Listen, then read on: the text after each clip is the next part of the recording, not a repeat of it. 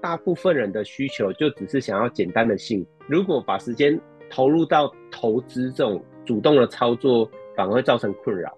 所以呢，我自己是推广用这种威士忌或者是这种比较简单的实体投资，让它被动的增值。那大家的时间投入到自己的生活中，无论是陪家人，或者是投入工作，让自己更有能力，或者是看电影，也可以放松。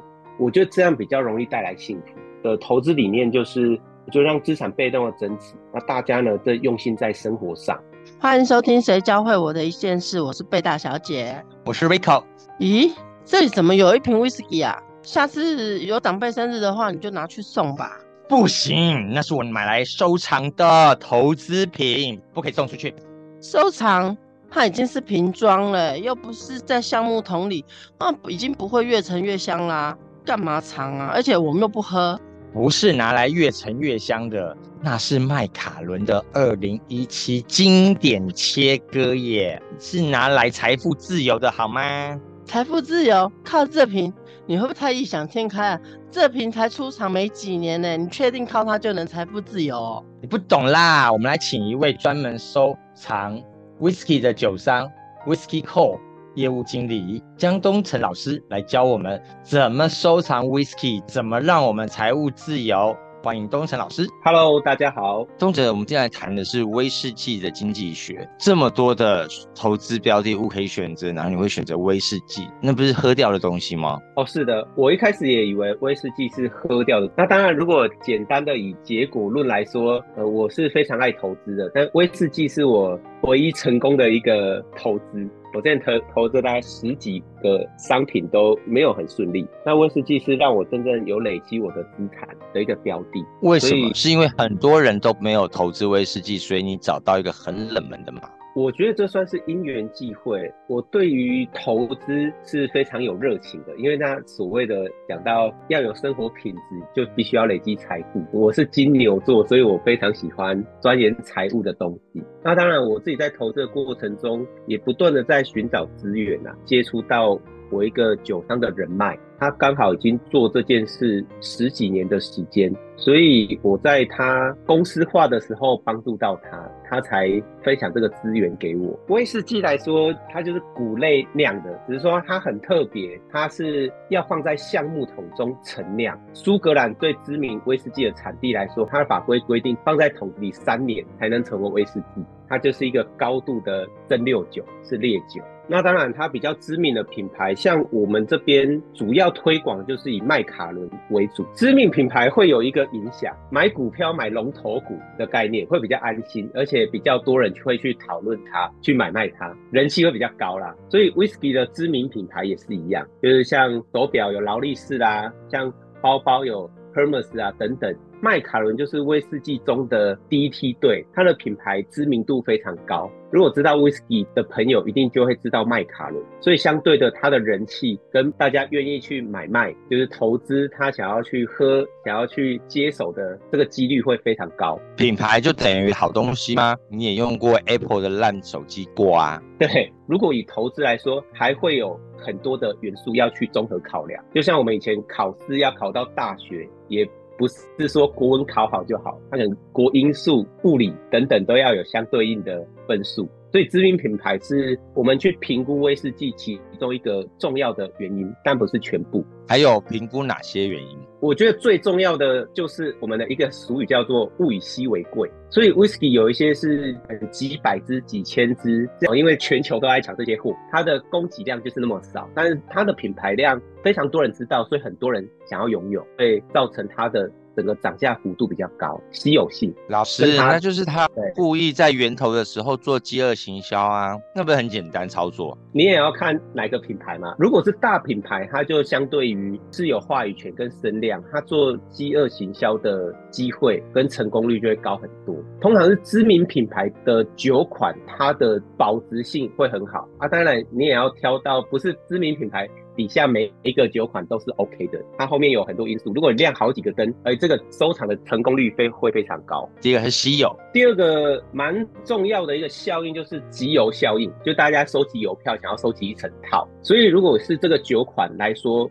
它是有系列，像麦卡伦，它有一套叫做 Edition 系列 Edition One，二零一五年出的，然后它每一年出一支，二零一六、二零一七出到二零二零，就是出到 Edition 六这一套后面购入价成本大概一万多，如果是以公定售价来说，但是它到了二零二三年，整套变成十万左右，不能说我这六只少一只，他会生气，所以有一个集邮效应。如果它是一个成套的酒款收集品。会有很多藏家来收藏，所以这是很重要的一个因素。收集的时候根本不知道它里面的东西好不好喝啊！啊，是的，如果你爱喝的人拿去品饮是会很关心的一件事情。以投资来说，好不好喝反而没有那么重要哦。当然是有一点影响因素，但好不好喝并不是占它会不会涨的主要因素哦。那这是蛮酷的，所以很多人爱喝哦，爱喝这个酒，他就囤了一堆，然后反而套住。他说：“这么好喝，怎么不会涨呢？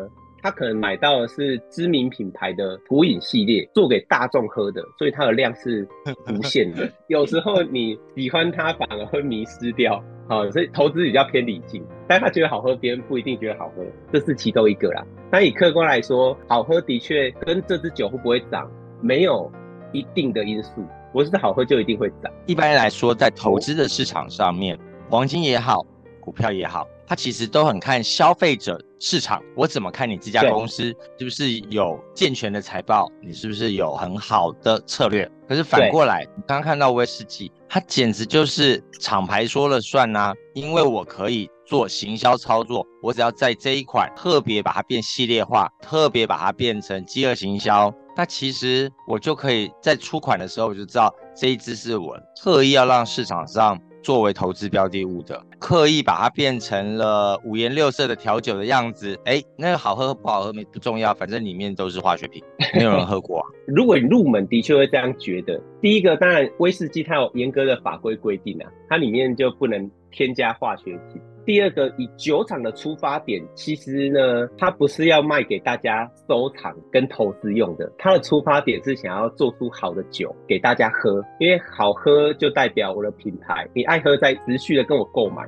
有点像麦香奶茶，你把它喝掉，你觉得很棒。多多喝掉就很棒，所以你重复的来购买。所以以酒厂来说，它的定位其实比较像饮料店啊。当然，饮料店它推出各种各样不同的初阶的也好，高阶的也好酒款，去刺激消费者，觉得我们这边饮料很多很多元又很棒，赶快喝掉。那当然，他自己行销让大家喝的这个方式呢，也会刺激到。我们讲的二级市场，就是我自己买了之后，有有一些人不喝，他反而是把它珍藏起来，结果没有喝。然后就拿去投资，这个大概延伸去九成的人是以喝为主，那不到一成的人他是以收藏跟投资不喝。酒厂他一定要给大家喝，而且他想要做出好的品质，不想要把自己品牌搞砸。只是说，我觉得这是收藏跟投资这件事是喝的文明，喝的文化已经很成熟，它产生出收藏跟投资的文化，然后后面收藏投资去反过来去。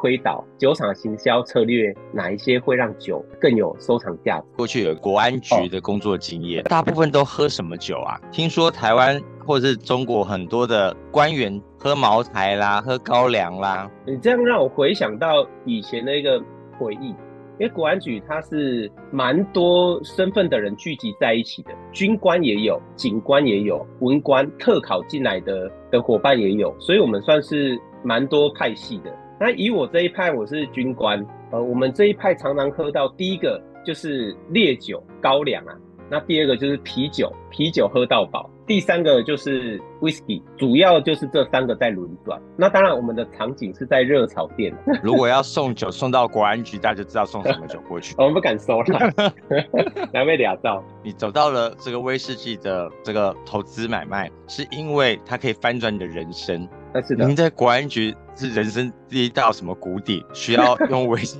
来翻转吗？我在国安局过得蛮开心的，只是说我觉得我的翻转比较像是我的第二人生，因为我在国安局的待遇，我觉得也蛮棒的。我那时候就已经年薪破百万，我就开始有一些资源去思考我未来要做什么事。当然，我觉得。这个工作国安局非常棒，但我应该不会做到二十年，我不会做到三十年。那我之后我要选择什么样的人生？除了钱已经够了之外，我是不是可以做我喜欢做的事？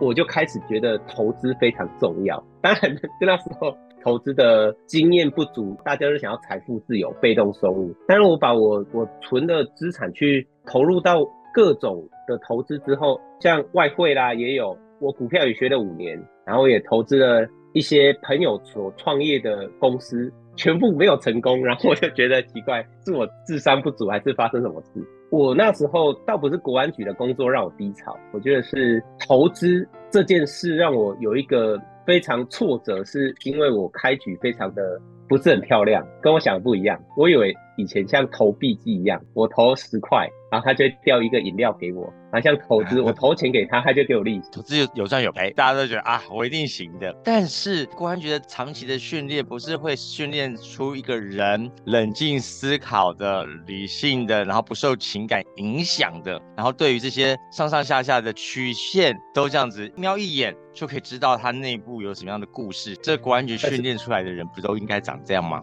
是的，我一开始我也以为我长这样，他是训练我的工作经验。我发现我工作经验跟财务经验完全是两回事。呃，在国安局五年做财务相关的经验也六年，我发现反而会亏钱的人都是高学历哦，医生啊，这种台积电那种台青教成的等等这种高学历的朋友，大家都觉得投资很重要，但是呢，好别人可能。哦，都没有我厉害，所以我自己来，反而完全是误会。其实每个人都要谦逊的，不是你在 A 产业好，就能够在 B 产业也活得很好。就像 Rico 讲的，我学到了谦逊，多多的学习。在你进入这个产业里面，你碰到了这么多的投资者轮廓。到底都是谁在投资威士忌的？其实几乎是酒商啊。如果以台湾来说，它大概占了威士忌投资量的大概七成左右。那为什么是这样呢？因为酒商他自己就是要卖酒给别人喝。以前是田野调查，但是我们现在买卖酒也有跟一些酒商老板直接的互动过。酒商是我就卖给你喝，但我知道这些酒会涨。我收进来就我暂时不卖，过了半年一年后我再卖，这样它的价差会高很多。发现一件事情了，为什么你们酒商为什么要来去炒这个威士忌？是因为你们本身买太多囤在那里啦。哎呀，报纸买回来，结果呢隔天就变成旧报纸，当然就得扔掉。可是你们就把那个旧报纸拍卖成古董。你讲的很好，其中一个有一些人会说涨价跟炒作一不一样，因为它都会涨。其实炒作这件事，我之前有挑战过一些老板，觉得哎你涨价是不是就没人买。举一个例子来说，呃，我觉得结果就是炒作，大家如果觉得它没价值，不要买就好了，那就大家都掉到。但是其实威士忌是很多人在买的哦，像今年整体威士忌几乎都调到。它的售价的三四成，像我常常办品酒会的那只麦卡伦的双头，本来一千四，它现在调到一千九哦。如果以投资来说，那吓死人，那个报酬率非常高。但是呢，我们有问那个买酒网的朋友，就问他为什么要调涨，他就说，因为调涨还是有人买，也显示其实这个市场的铁咖非常多啦。所以以 whisky 的投资来说，它的价值跟品牌还是有的。就像抽烟这个烟民啊，这有时候这个烟越来越贵一点，它也是可以接受，变成一个刚需。在这市场面前呢，大家都会是像小赌博一样嘛，因为别人愿意用多少价来买你手上的宝物，其实大家都没有说好，只是挂上去的时候发现有人买，有人或者是有人不卖。那在这个调涨幅度上，你都怎么拿捏？我今年是按照趋势涨百分之三十，还是我偏不，我就要拿百分之四十，看看有没有人买。如果是以我们来说，其实这个价格并不是我们自己要涨的，因为 whisky 的行情它是一个公开的行情，所以去各大酒的专卖店，你 Google 一下，你就会发现那个行情是整体去调上去。所以，呃，以酒商调价钱。其实跟着行情走了，并不会自己说，哎，我今天心情好，就像 Rico 说，我今天先调到五十趴好了，然 后我就卖不出去了，因为大家跟别人买，他可能跑家乐福还是买酒网去买。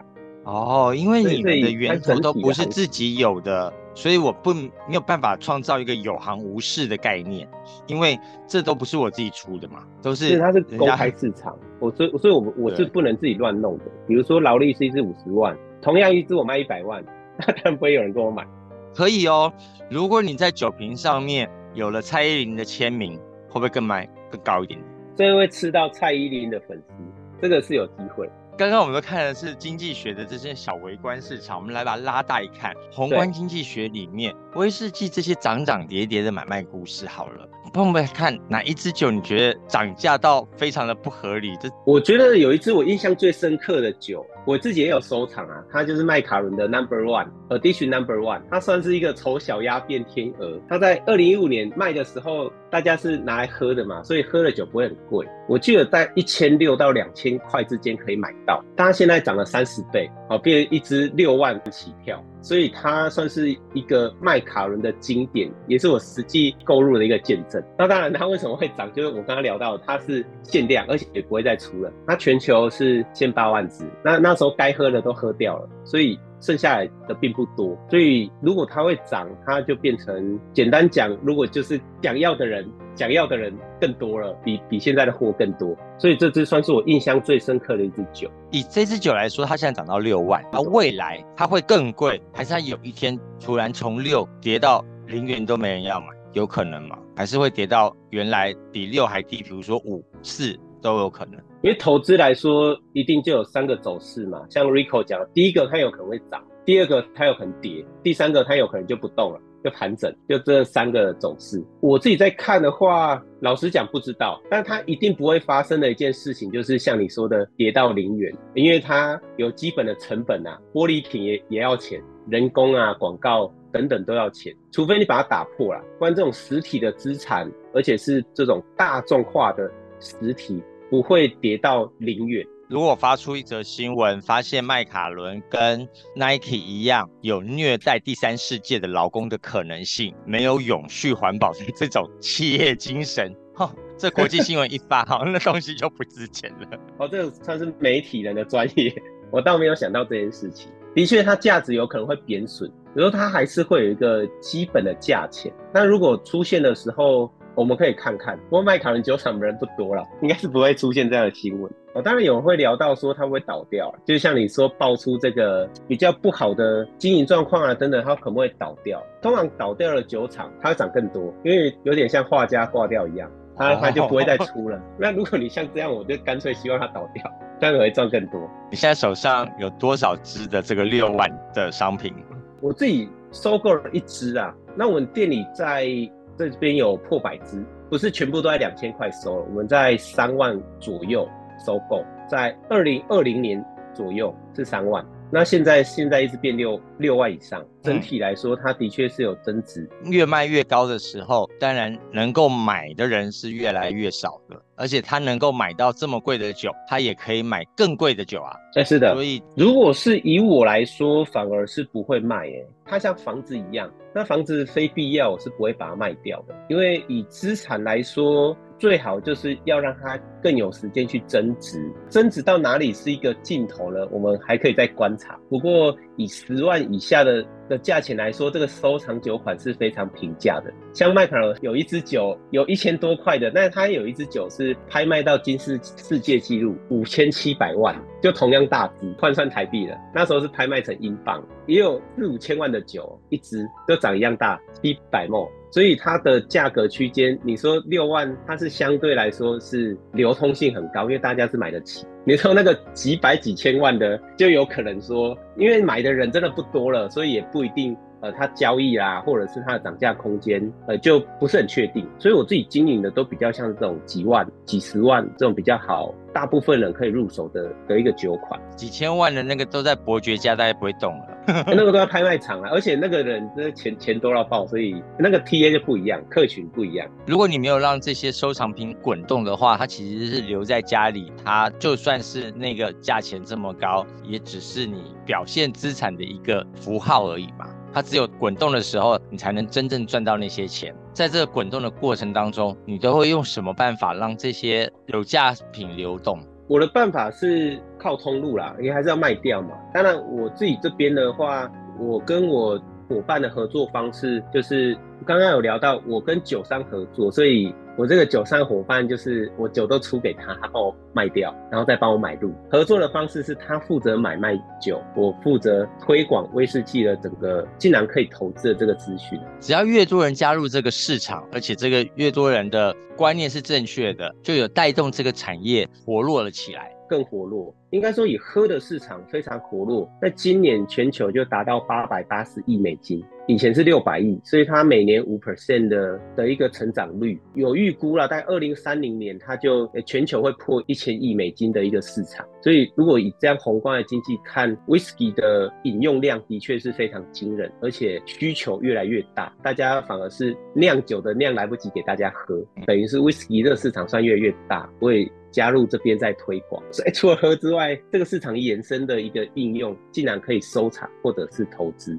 你这个产业其实非常的回到像葡萄酒业一样看天吃饭嘛，老天在这一年的时候给你什么样的葡萄是好的不好的，是很靠环境永续啊，或是很靠大家一起来努力的。有时候也许以前的年份的谷物可能会更好，有没有因为当年的状况不好，所以有暴跌的像现象呢？我一开始跟你或者是大多数人也有可能有这样的疑问。Whisky 跟葡萄酒有一个很明显的区分是，其实它比较没有像葡萄酒这样这么重当年这个原料这个葡萄的这个品质，因为它是比较五谷杂粮，它通常是呃有关系的是它的酿酒的工法，它原料倒没有影响到太大，就是它的麦子没有像葡萄酒这么定生死。那市场上你有看过哪一支酒本来很高，然后后来跌价一点吗？也有啊。很多啊，不是所有威士忌都可以投资啊，只有一点点可以投资。跌价的原因是什么？跌价原因就像你说的，他有可能买到纯炒作的一个商品，但他不会跌到零元，他可能就是跌到一个程度，大概三四成就停住了。举一个例子好，它是有一个波动的，像麦卡伦有一个经典切割二零一七，它是原酒系列，就酒精浓度非常强，然后它是没有去勾兑过的。它在二零一七年出厂的时候，我记得是台币，就酒商在卖，我记得是三四千块，三千多。大家觉得哇，这个原酒是非常。珍惜的，因为原酒它的酒精浓度很高，代表没有泡过水，是非常珍惜的。我记得价格就涨到一千二一支哦，亚西亚。所以你一开始买一百万，后面又涨四倍，变四百万。那后面出了一个情况，就是我们投资的过程中，有一个人 po 一张图，美国好事多的图，满山满谷都是经典切割二零一七的图，而且你看那个好事多，那货架很恐怖。那个有那个很大，然后很高的，他觉得全部都是，大家觉得那时候就造成恐慌，这不是限量的吗？不是很少吗？是不是被骗了？然后就那时候恐慌，大家就一直卖，吓死。然后后面它的价格就从一万二跌到七八千，而且停滞了一段时间，停滞了两年到三年。因为大家觉得啊，让我不要这个，因为因为这个可能是一个不好的一个投资。刚二零一七年嘛，现在二零二三年它又涨回来，一直变两万八。所以以 whisky 来说，的确有可能涨涨跌跌。如果以真的是限量的酒款来说，它的保值性就是真的蛮惊人的。它的本质本来就是好的，只是因为经济或者是一些人为的因素有可能影响到它短期价格，但长期是很 OK 的。大家都没有怀疑好事多的那个是 P 图的吗？哎，倒没有，因为那个我有看过了，那个就是真的拍的。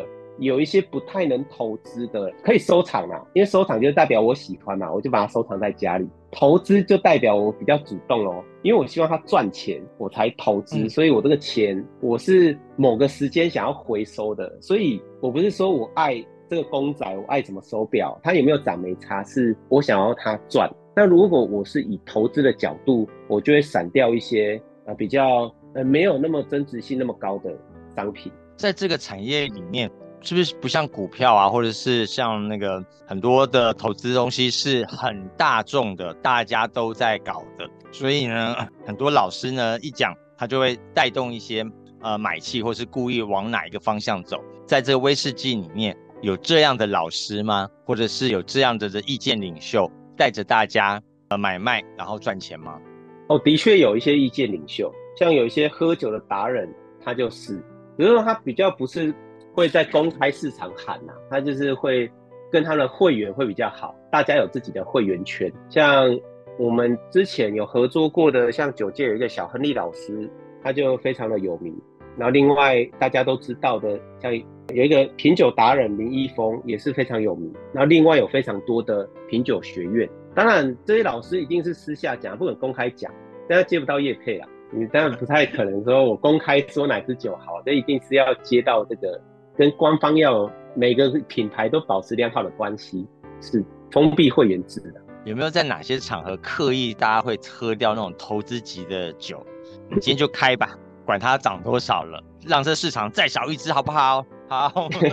其实大部分人反而是常喝掉这些威士忌。我朋友他们是在福伦社，那当然参加的都比较多是高阶主管跟董座，他们自己就不认为这个是投资级的威士忌，他们的补饮的能力。在十几万到三十几万之间，但一般人普饮可能五百一千就差不多了，因为不伤荷包。但以他们的能力来说，平常喝的威士忌就可以到几十万。第一个当然是这个我们很多重要人士在场，哦，第一个要做形象嘛，啊，第二个是真的没差。哦，钱很多就会把它喝掉。那当然，以我们店里来说，我们也是招待重要贵宾的时候会把它打开。但以我们店里就是真的是觉得它是投资级的威士忌。那以一般人来说，他就看他口袋到哪里，他喝到哪里的威士忌而已。他并不会觉得这个威士忌它是收藏级还是投资级还是普饮款，他并不会有这样的认知啊。如果以麦卡伦而言，它是三十几年前。进到台湾那时候没有人认识麦卡伦，所以他也卖不出去。他的第一步请谁喝，他就是跟这种夜场的妈妈厂说，请帮我卖麦卡伦。所以麦卡伦反而是从夜场文化去推广出来的，大家渐渐认识。所以在饮饮用或者是饮用的市场是有直接跟这种夜场文化去连接，但投资起就反而比较没有直接关系。就如果像你说。参考价钱就不会参考，九界是真的有自己的小圈圈。就是各自的老板会这种收藏店的大咖会聚在一起，真的自己在讨论，这是比较封闭的市场。那当然，第二个比较开放的讨论，现在网络很发达，Facebook 啦，有一堆粉丝群啊，也有一些论坛，大家就会非常的热烈讨论酒啊，我的酒有没有人要买啦，或者是有没有谁要来投资啦这件事。所以也有人对人的，也有网路，也有网路的，网路就超级蓬勃的。前国安局长官，你口风非常紧，你都没有告。诉我们，他们是不是在打 W Hotel 叫小姐，然后呢玩它里面谈的，有这样子的事情吗？我这边倒没有遇到过。就是跟我加入国安局的时候一样，因为其实我一开始以为我的单位会有四百个人，一堆荧幕连到天花板等等，结果完全没有，就是一般的办公室。然后所以我觉得电影看太多的感觉，真的，我觉得进入国安局要五道锁，最后一道还要是那个眼球锁，是不是？是是是真的，我要开五道门啊，这当然没有眼球锁这样，它的声光效果并没有像电影这样。那所以像情报交换可能也没有像电影演的那么夸张，就真的我觉得就是一般日常的一些 Lie 或者是见面讨论，但我没有搞到那么夸张。哎，害我有很多很多无止境的想象，很像电影一样，一开枪哇，所有的酒都掉下来，好帅。我已经幻灭完毕了，回归现实了。我们的会员有一个警察杯杯，因为他自己算是屏东人啊，非常的乡下，乡下人就是很务实。很朴实，想要好好存钱。我自己是台南人，所以我我也是属于比较这类型。他买买卖酒也过了两年，有一天他就心情非常差，跟我说：“哎，他藏在床底下投资几位司机呢，被老爸喝掉啊。”然后他整个无言，我就跟他说：“恭喜你啊，那个你平常舍不得开起来喝，现在终于开了，你感觉怎么样？”他说他爸也喝不出来，就整个价。呃，这个爱喝酒的亲人也会帮你把威士忌喝掉，不过你自己喝不到而已，就当做老爸的父亲节礼物吧。这个礼就真的送到位了。这个六年多来的威士忌的经济学买卖，教会你什么一件事呢？高资产的族群在投资，我觉得跟威士忌投资有异曲同工之妙。第一个，他一定要吃。得下饭。那第二个，他的投资呢是要睡得着觉。那所以呢，总结来说，就是他对他的投资没有烦恼。那我觉得回到威士忌这几年也带给我这样的一个心得。第一个，威士忌至少他 Google 就查得到，资讯很透明。而且我放着它也不会长脚跑掉。我之前的投资是比较虚拟的，所以其实老实讲，我对它的认知啦，或者是我自己对它的控制力道也没有那么强。所以我现在就比较偏实体投资，所以它透明，然后它又是实体，再来它的保值性也不错，所以也不会让我说产生什么哇崩跌。那另外它。在不败的前提下，我就认为这个就是我国安局带给我的，就是我们不求先做多大，我们先求安全再说。所以我觉得以实体来说，它的价格又保值，又看得到，那再来它又有增值的潜力，我觉得这样对我来说就够了。我透过威士忌投资，我这几年算是过得非常的轻松。然后第二个，我的资产的确透过威士忌帮我把之前的亏损全部赚回来，所以我才会讲到说，它让我的投资的路有一个很大的翻转，就在内外在我都有越来越好。谢谢。节目最后，我们一起来听苏瑞带来的《猪肝糖美宝》，我们下次见，拜拜。